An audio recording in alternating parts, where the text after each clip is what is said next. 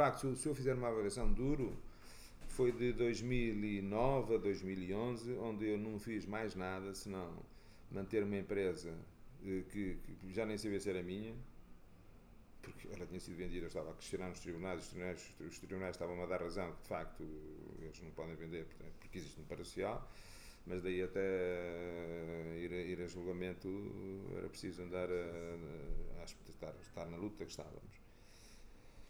E em 2011, de facto, terminei o processo a vender eh, a muito, que de facto custou-me, eu foi uma decisão difícil, mas eu já não tinha, já não tinha recuo, portanto eu sabia que, bem, estes planos, eh, eles sabiam que me estavam a alcançar, portanto, eu disse, ok, estipulei um valor para a marca, discutimos, chegamos a um acordo, eu cedo a marca e, e larguem-me da mão que eu fico com a empresa.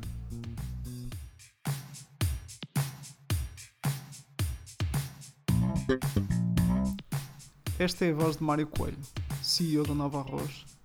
Apesar de ser uma empresa fundada em 2012, a verdade é que a família do Mário tem uma relação de mais de 80 anos ao mundo do arroz. Pois é, Carlos, para mim foi uma novidade.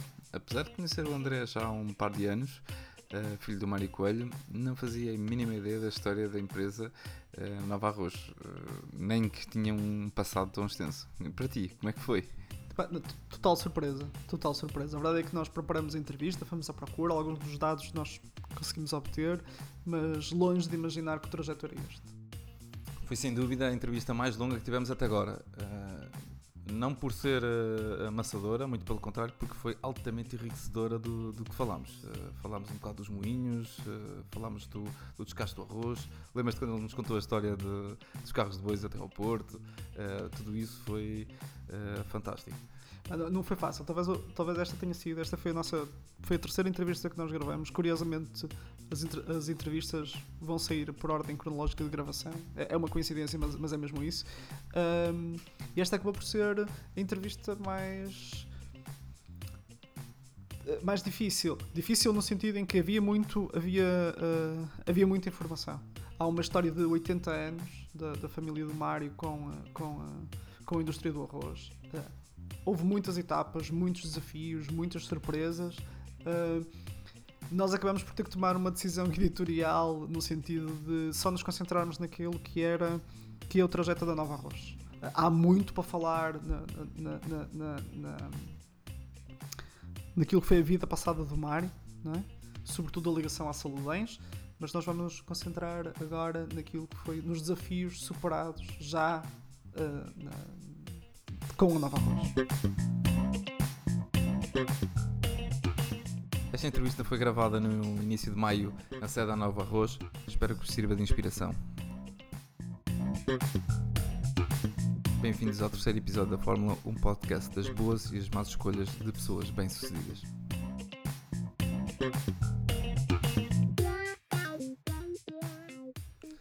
Mário já geriu a empresa em diferentes contextos. Uma estrutura familiar, depois num contexto com fundo de investimento, em parceria com os maiores grupos industriais e atualmente tem 100% da empresa. Uh, qual é o formato mais difícil? É assim,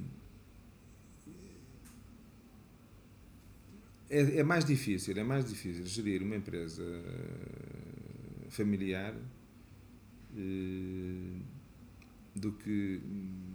Mas, mas, é óbvio, é óbvio até pela própria relação.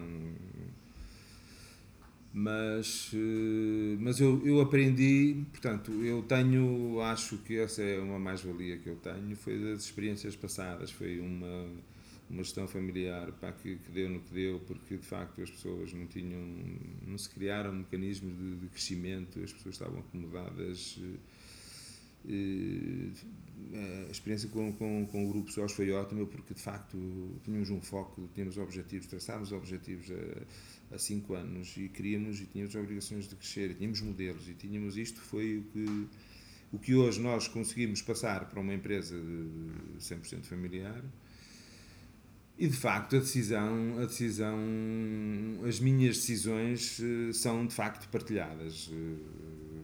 Eh, às vezes eh, digo que não à primeira, mas, mas de facto temos um boarding que, que pode dizer tudo e dizem e discordam e eu limito permite-me ouvir e, e, posso dizer que nos últimos anos algumas coisas que, que, que, algumas mudanças foram feitas eu não estava convencido e elas resultaram. Portanto cada vez estou mais eh, predisposto a ouvir coisas novas e desafios porque já percebi que, que uma coisa óbvia mas que, que esta malta nova tem tem ideias que é preciso ouvir e, e, algumas vezes dirigir, mas que mas que têm funcionado e funcionam. Portanto, isto é uma aprendizagem. Nós também não é nada de não é nada de difícil. Esta, e esta é a agilidade, este é o lado interessante. Hoje sou muito mais ágil, portanto, enquanto eles não estiveram,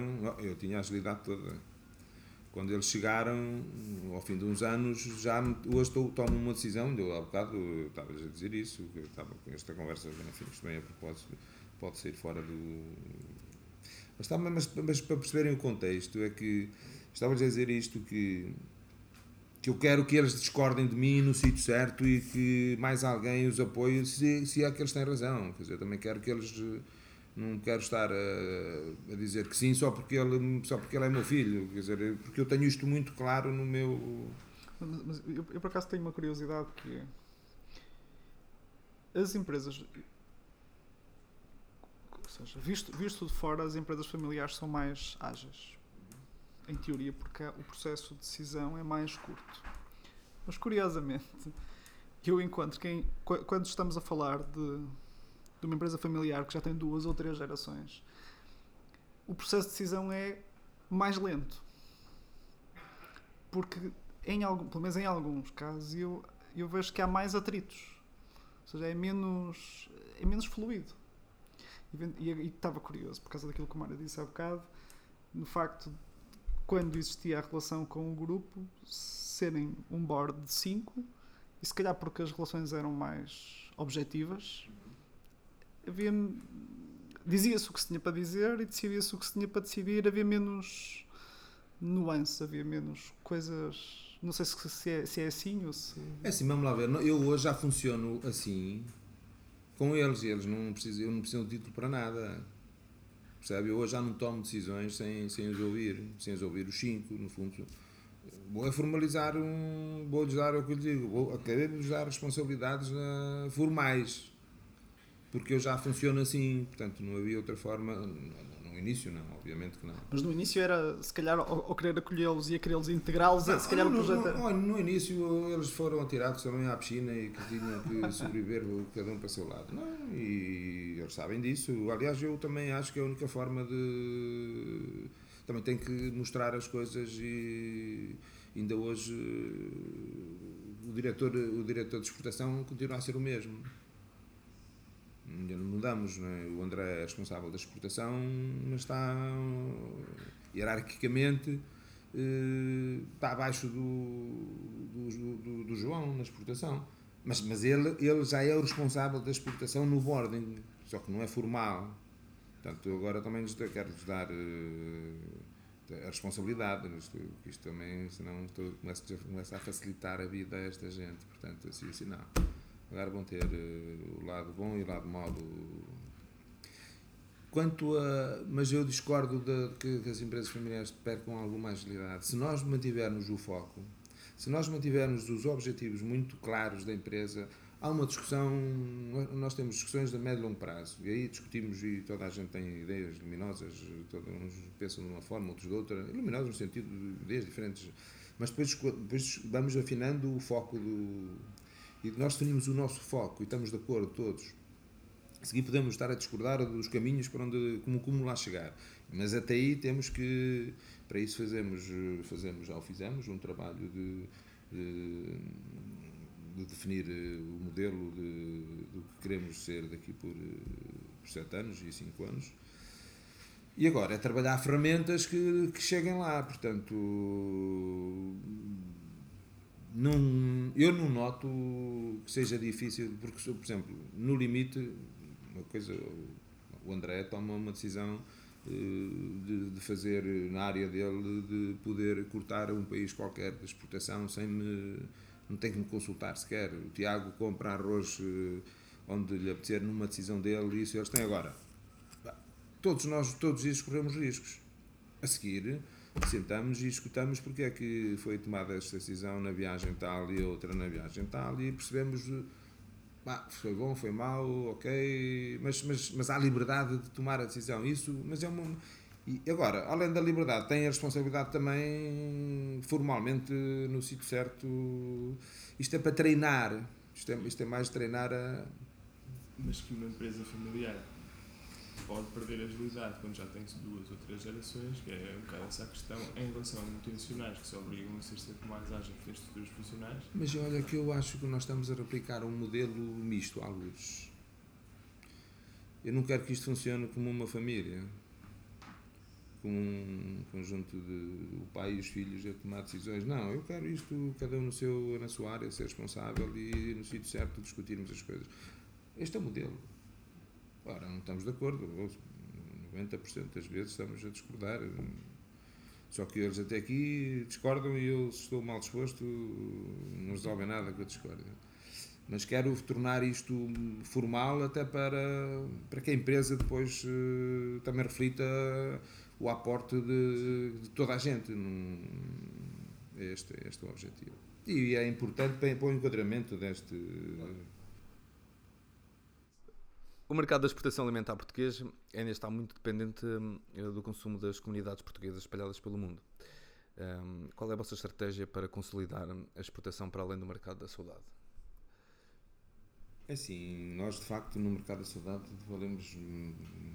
Nós temos que. O André sabe, sabe essas porcentagens, mas não, se calhar não temos 2% sequer. O nosso foco foi sair e ir para mercados uh, do Médio Oriente e África, de facto, foi o, foi o mercado da África e o, mercado, e o Médio Oriente que é o nosso foco. Bah, estamos em Inglaterra, estamos em, na Alemanha, mas de facto o nosso foco foi o Médio Oriente. Mercado da saudade uh, tem uma explicação porquê. Porque nós precisamos de volumes e os volumes estavam nos, outros, nos grandes mercados que eu conhecia de, da minha passagem pela SOS Ora, quem precisa recuperar 12 milhões e tem 12 milhões de quilos e tem 2 anos de, para fazer, não pode ir passar a vender 50 toneladas mais uh,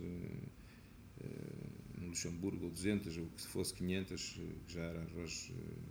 Percebe? Eu precisava de volume, portanto, os volumes encontram-se nos mercados em África, que foi de facto onde nós, onde nós começamos e depois da África saltamos para os mercados que eu, que, que eu conhecia de, do grupo anterior e que foi por aí que sabia que estavam lá os volumes, portanto, sabia que tinha a variedade que interessava também, sabia que Portugal tinha a variedade que, que interessava e, e, pronto, e foi aí. Eu, eu, tinha aqui uma, eu tinha aqui uma pergunta que eu achava que era, que era um bocadinho inteligente, mas afinal, elas, se, calhar, a interpretação que eu dei não é, não é aquela que, que, que vocês deram, ou, ou, ou qual é ou seja, não é a motivação que vos fez agir. Que era como é que se consegue. Como é que se consolida a exportação a partir de um país que produz somente 70% do arroz que consome? Assim, mas, mas, mas, há uma razão que é Portugal, Portugal tinha excedentes. Vamos lá ver, há aqui uma mudança, há aqui, há aqui uma mudança de, no consumo em Portugal. Uh, em, nos anos 80 o mercado grosso modo, não sei exatamente os números, mas não ando muito longe disto. Nos anos 80, 80% do mercado era carolinos e 20% era agulhas. Agulhas e os outros. Eh, hoje é exatamente ao contrário. 20% são agulhas e. 30% são carolinos. 30% são carolinos e 70% são agulhas. Ainda por cima, agulhas que são importados. Quer dizer que Portugal estava, estava a cair num. estava a produzir arroz que, que, que, o consumidor já não. O, o, as marcas que, que, lideram hoje o mercado são com arroz importado. O arroz que se produz em Portugal passou a ser um arroz de preço. Qual foi a oportunidade? A oportunidade foi eu saber que tínhamos uma variedade que, que eu podia valorizar lá fora e que podia pagar mais ao agricultor aqui e, e, e desta forma dizer-lhe, ok, produzam-me esta variedade que eu pago mais e isto faz-se num, num, processo de, de quatro anos uma inversão onde hoje esta, esta campanha, por exemplo, o arroz, o arroz português uh, atingiu preços, já está mais caro que em Itália, portanto, uh, força deste, destas variedades que Portugal produz, mas que não são para comer em Portugal, são para vender lá fora. Portanto, a produção, a produção, a produção portuguesa é essencialmente uma, uma produção para exportação. Para exportação. E é, e, temos, e é mais valorizada, temos... e é mais valorizada nos mercados externos do que seria valorizada em Portugal? É. Eu, eu tenho alguma experiência na, na, no mundo da maçã e, na, e no mundo da maçã em Portugal existe muita dificuldade na gestão com os agricultores. Muita dificuldade. Porque existe, a maior parte é de uma faixa etária uh, uh, bastante envelhecida e, e há, há, dificuldades. Eu, queria saber, eu, não, eu não fazia ideia, sinceramente, não, não tinha antecipado esta, esta nuance.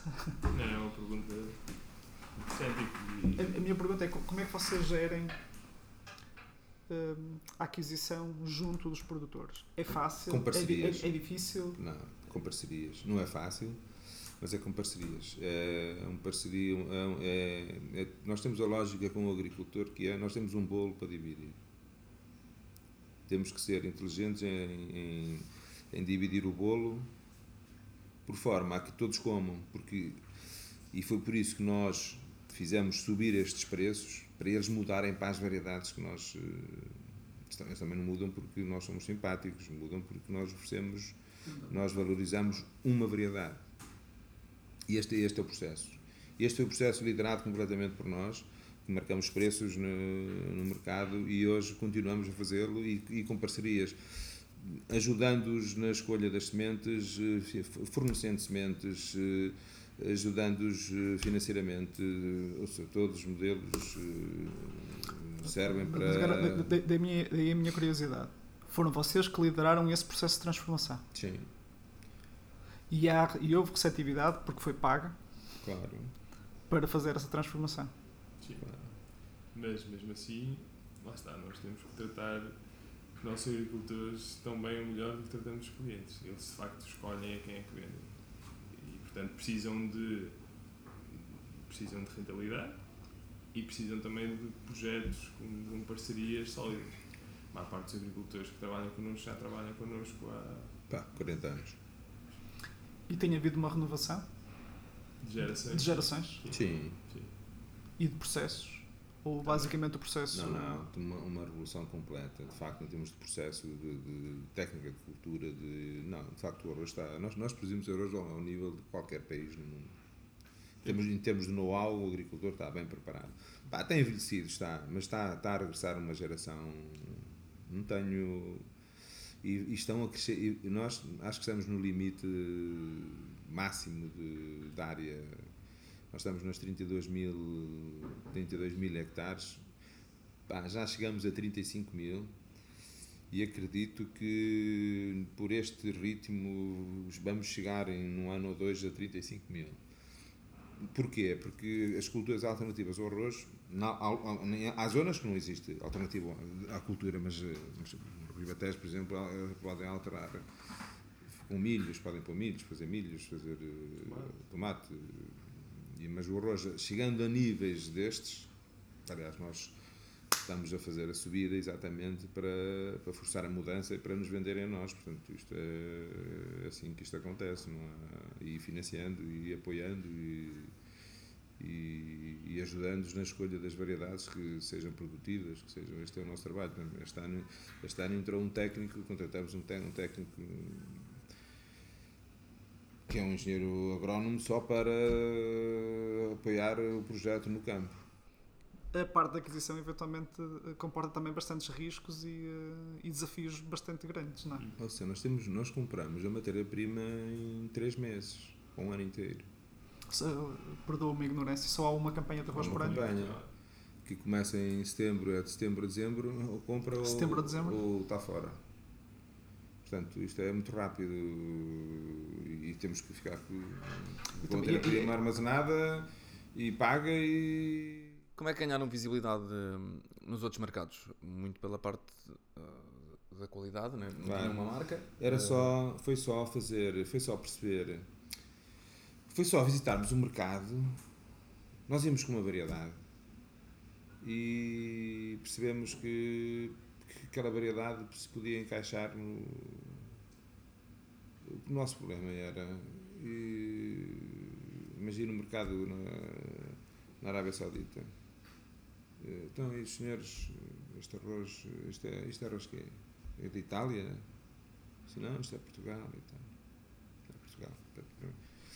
Mas. Muitas, não, não, tinha histórico, não é? Nada, muitas Portugal vezes vamos tinha... dizer assim, ok, vamos forçar a venda. O preço, os primeiros, os primeiros contratos foi dizer assim, eu tenho que oferecer nem que seja dois contentores para o homem para ver se, começar a comprar. se percebe que, que, que, Portugal faz, também sabe fazer arroz. E fizemos algum esforço, de início foi, não foi fácil. Mas depois, nós percebíamos era que a única forma que tínhamos era fazer melhor que os outros, era dar uma qualidade acima do, acima do que estávamos a ver não, é, na prateleira. Portanto, e nós sabíamos como é que o conseguimos fazer e quais as variedades podíamos usar para chegar àquele, àquele nível de, de qualidade que eles, que eles. E hoje, claramente, se tivéssemos o dobro do arroz, tínhamos o arroz vendido. Portanto, a nossa dificuldade é, de facto, está um, um dos grandes desafios hoje que se coloca à nossa empresa, é, discutimos hoje é, onde é que é arroz nesta, enquadrado nesta, nesta, nestes desafios da, da aquisição, uh, vocês sentem por parte do mercado em Portugal e noutras, e noutras e noutros mercados onde, onde, onde, já estão bem implementados alguma alguma pressão relativamente a, boa, a boas práticas de sustentabilidade? Ou sim, é uma questão sim, que não sim, se coloca? Vamos lá ver depende dos mercados tudo, tudo que é mercado da Europa é perfeitamente claro essa necessidade, aliás, está. Eh, os mercados eh, vão lá chegar muito rápido. Curiosamente, temos alguns planos já que já são grandes produtores de petróleo e, vão começar a querer eh, embalagens recicláveis.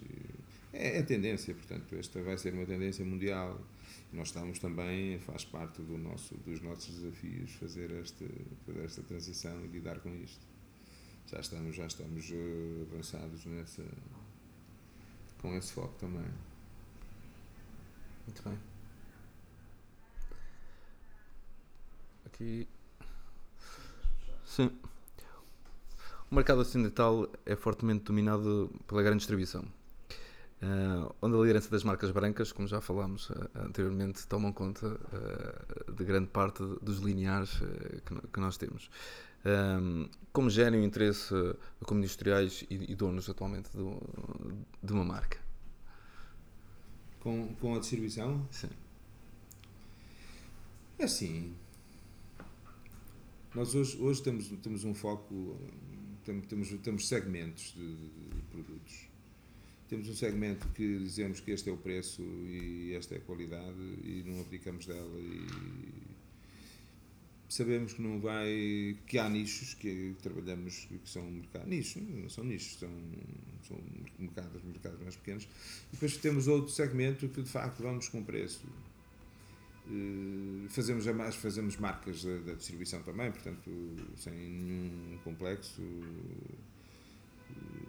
fosse no, no, no, início tivemos alguma resistência, como acho que toda a gente teve, porque nos gostava fazer as, as marcas de distribuição, mas depois pá, era uma evidência e no nosso caso ajudou-nos bastante a, a, a, a, atingir os volumes que nós precisávamos. Sabemos que são margens sempre muito baixas, mas uh, não temos a nossa ambição é mais uh, diversificar produtos é mais criar, criar eh, linhas de saúde, linhas de. Uh, que, aliás, essa é a área do André que, que está a liderar essa. essa é, é, é de facto responder com produtos uh, atuais e, e, e, e, de valor acrescentado. Quer dizer, estamos, o nosso foco é estar atento às necessidades do consumidor, dar uh, produtos de qualidade e, e, obviamente, com valor acrescentado, embalagens uh, que, que, que, estamos, a ver, estamos a ver que o futuro. Estamos a resolver um problema interno. Sabemos que o arroz toda a vida foi em plástico e estamos seriamente a pensar uh,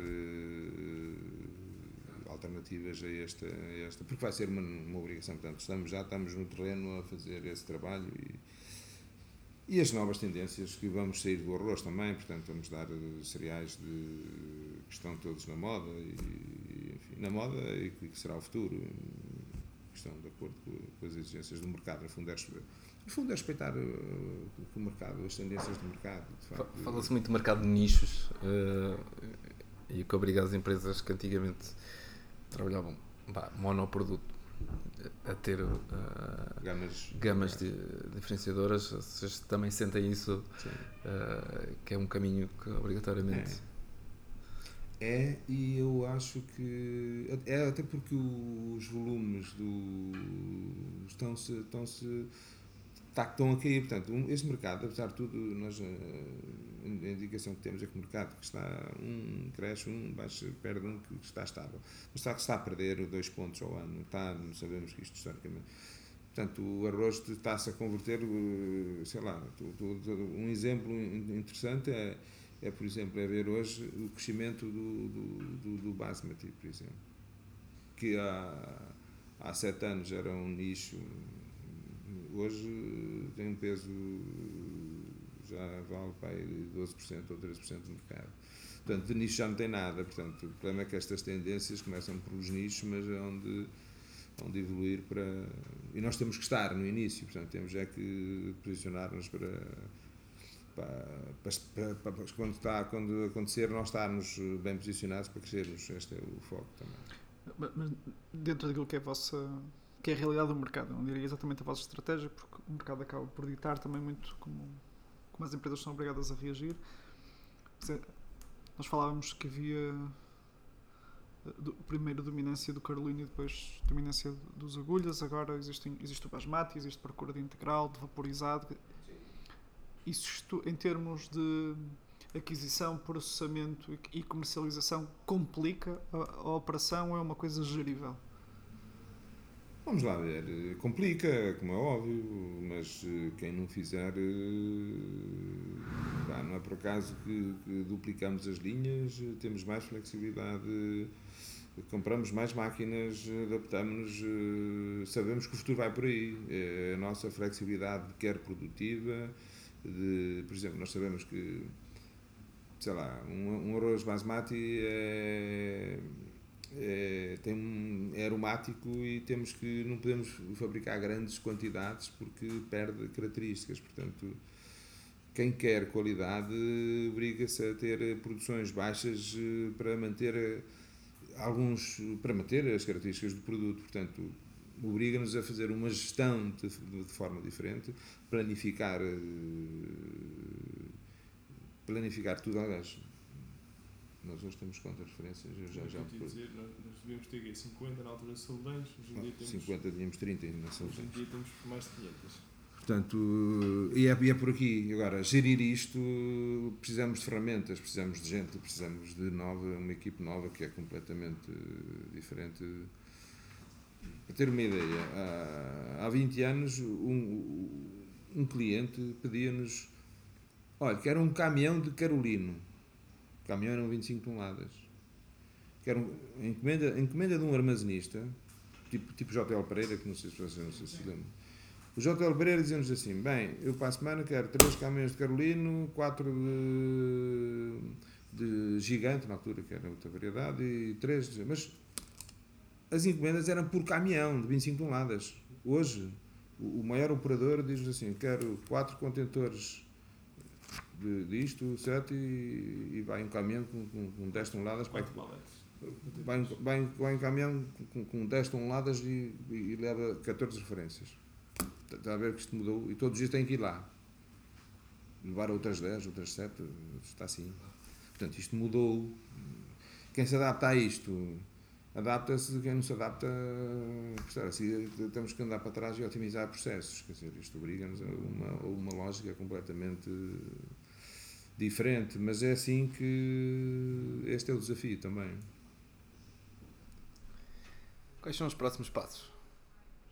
Hoje já falámos aqui algumas novidades, mas como marca, uh, uh, os mercados, quer dizer, temos uma limitação de matéria-prima uh, em Portugal, não é? Uh, mas tem muito de compra. Um,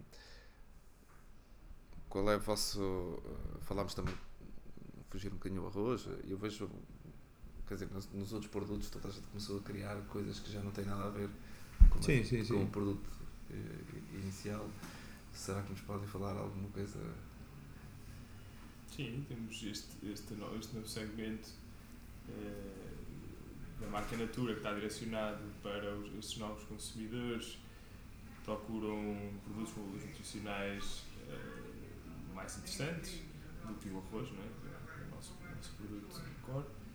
Eh, e pronto, e vamos ter eh, muito brevemente no mercado quinoa, chia, bulgur, portanto vamos diversificar eh, por um lado por aí, vamos, vamos ter uma gama mais, mais abrangente e vamos continuar também o caminho da exportação, continuar a procurar novos mercados. Uh, há mercados com, com grande potencial, mas por questões ou logísticas ou, ou às vezes até burocráticas e certificações ainda não nos foi possível entrar ou pelo menos entrar com o peso que nós gostaríamos. Um dos casos é a América do Norte, que é um mercado com um grande potencial, no qual nós, nós temos vindo a apostar, mas ainda não concretizamos uh, as oportunidades que achamos existir. E por outro lado, também nunca perder o nosso foco no mercado nacional. Continuar a... Sim, nós estamos num processo de. Nós, vamos lá ver, nós sofremos, sofremos internamente. Hoje, esta empresa sofre uma coisa que foi um crescimento. Nós fizemos um plano em 2016. 16. Foi, tinha sido em 2014 sim, e agora mas, fizemos em digo, 2018. Sim, mas, o dois, mas em 2016 tínhamos um objetivo que, que era para ser atingido em 2020, por aí. E, e, de volumes, e em 2018 estávamos lá. O que faz com que tivemos que questionar todo o nosso modelo de, de gestão e de. porque agora damos conta de que não temos eh, matéria-prima. Qual é o desafio? O desafio é encontrar variedades. Eh, em Portugal eh, fazemos o trabalho todo, estamos em Espanha a comprar e vamos ter que, alimentar a máquina, duplicamos a nossa capacidade de fabrico, que é uma coisa que também nos dá nos dá agilidade e o, o, trabalho é de claramente consolidar este processo. Primeiro, consolidar uh, os mercados onde estamos, uh, eu não digo parar, porque não existe, não existe isto, não existe na, na nossa atividade, mas, mas temos que consolidar mercados, que está na fase de consolidar. Uh, André dá um exemplo que, que, é o mercado americano, mas de facto o mercado americano ainda não, não, não se abordou de forma sustentada, porque temos de consolidar uh, e a seguir, uh, não é seguir, e, é consolidar e fazer outra coisa que é os novos mercados. Elas têm, eles têm objetivos de, de, abertura de mercados. Temos é que fazer um trabalho todo, ver variedades, porque vamos para o mercado, sei lá, vamos para, para o mercado norte da América do Norte e, e, e as variedades são completamente diferentes. E este é o nosso desafio, é isto que nós gostamos quando nós fazemos estes nichos interessantíssimos. Por exemplo, o arroz carlino, que, que para nós vale 20 milhões de quilos, é um nicho nestes mercados todos. O problema é que são mercados enormes, quer dizer, nós, outra, Portugal é que é pequenino, de facto, quando eu digo um nicho, um nicho depende do país, nós, se é um nicho daqueles, acabamos aqui com, com, com a produção toda, portanto. Por isso é que temos, temos coisas tipo, tipo calroso tipo, para, para, sushi. para sushi, temos várias variedades de sushi, portanto nós, eh, nós começamos a, a especializar-nos, temos, o, temos ali o, o Sindu, que é um basmati. um basmati, que é completamente diferente do, do, do, do, Temos dois tipos de basmati, portanto, são estes nichos que nós vamos detectando oportunidades nos mercados, em diversos mercados, e vamos colocando. E passamos, alguns passam por Portugal porque se adaptam também, mas o nosso foco é termos uma gama que seja que, podemos, que se possa levar junto com otimizar processos. No fundo, logística hoje tem um peso na nossa atividade muito grande, em todas, mas, mas, mas, mas na nossa é. E, e é de facto ir à procura de, de oportunidades novas. temos dois tipos, de, três tipos de arroz para sushi, porque eh, há uns, uns, uns mercados que só gostam de uma variedade, outro, e há este trabalho. Este é que é o desafio, é trazerem dificuldades, dizer assim, ah, esta variedade funciona bem neste mercado, ok, vamos lá ver onde é, onde é que isto veio, como é que se ela se adapta a Portugal, fazemos testes, uh, adapta-se, não adapta-se, testamos uh, em Espanha, testamos se, ela, se isto é uma variedade que vem da Ásia, temos que procurar alternativas competitivas que nos tornem competitivos, este é o desafio. Sim. Portanto, porque sabemos que nós nunca devemos competir com, com o Vietnã. Porque o Vietnã tem matéria-prima a metade do preço que, que a Europa tem, portanto, ou nos diferenciamos com, com produtos de, de, de, qualidade, de melhor qualidade, e é este o caminho, porque nós sabemos que há campeonatos não nos metemos porque, porque são preços, são. O que não quer dizer que de vez em quando não, não dê jeito de fazer. Mas eh, sabemos é que no futuro podemos estar a fazer hoje, mas uh, o foco está em acrescentar valor uh, à categoria. Sim, e outro dos desafios é não deixar que este crescimento nos torne menos ágeis. E nós, de facto, nós quase duplicámos a nossa estrutura em seis anos. Quase nós duplicámos. Nós éramos cerca de 67 quando eu entrei, neste momento somos 120, portanto... 130. Isto a seguir também torna, temos uma estrutura mais pesada e não podemos perder este foco de que chegámos até aqui porque fomos ágeis e rápidos a tomar decisões, a adaptar os nossos processos às necessidades do mercado antecipar-nos a tendências e, e, e, à medida que vamos crescendo nós já notamos que existe algum atrito em algumas, em algumas áreas, é normal, mas temos que tentar contrariar isso.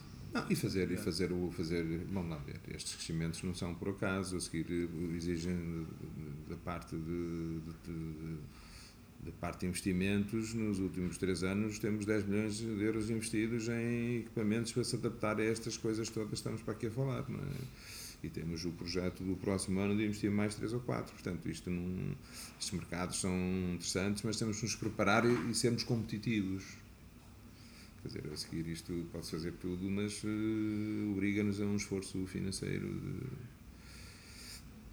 Pá, nisso estamos, estamos, estamos confortáveis porque a família sabe que pá, podem tirar dinheiro dos salários.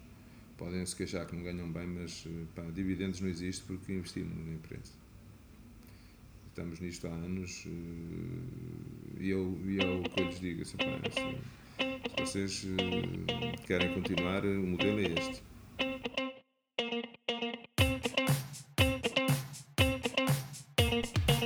Este episódio foi produzido por mim e pelo João Miguel Vieira.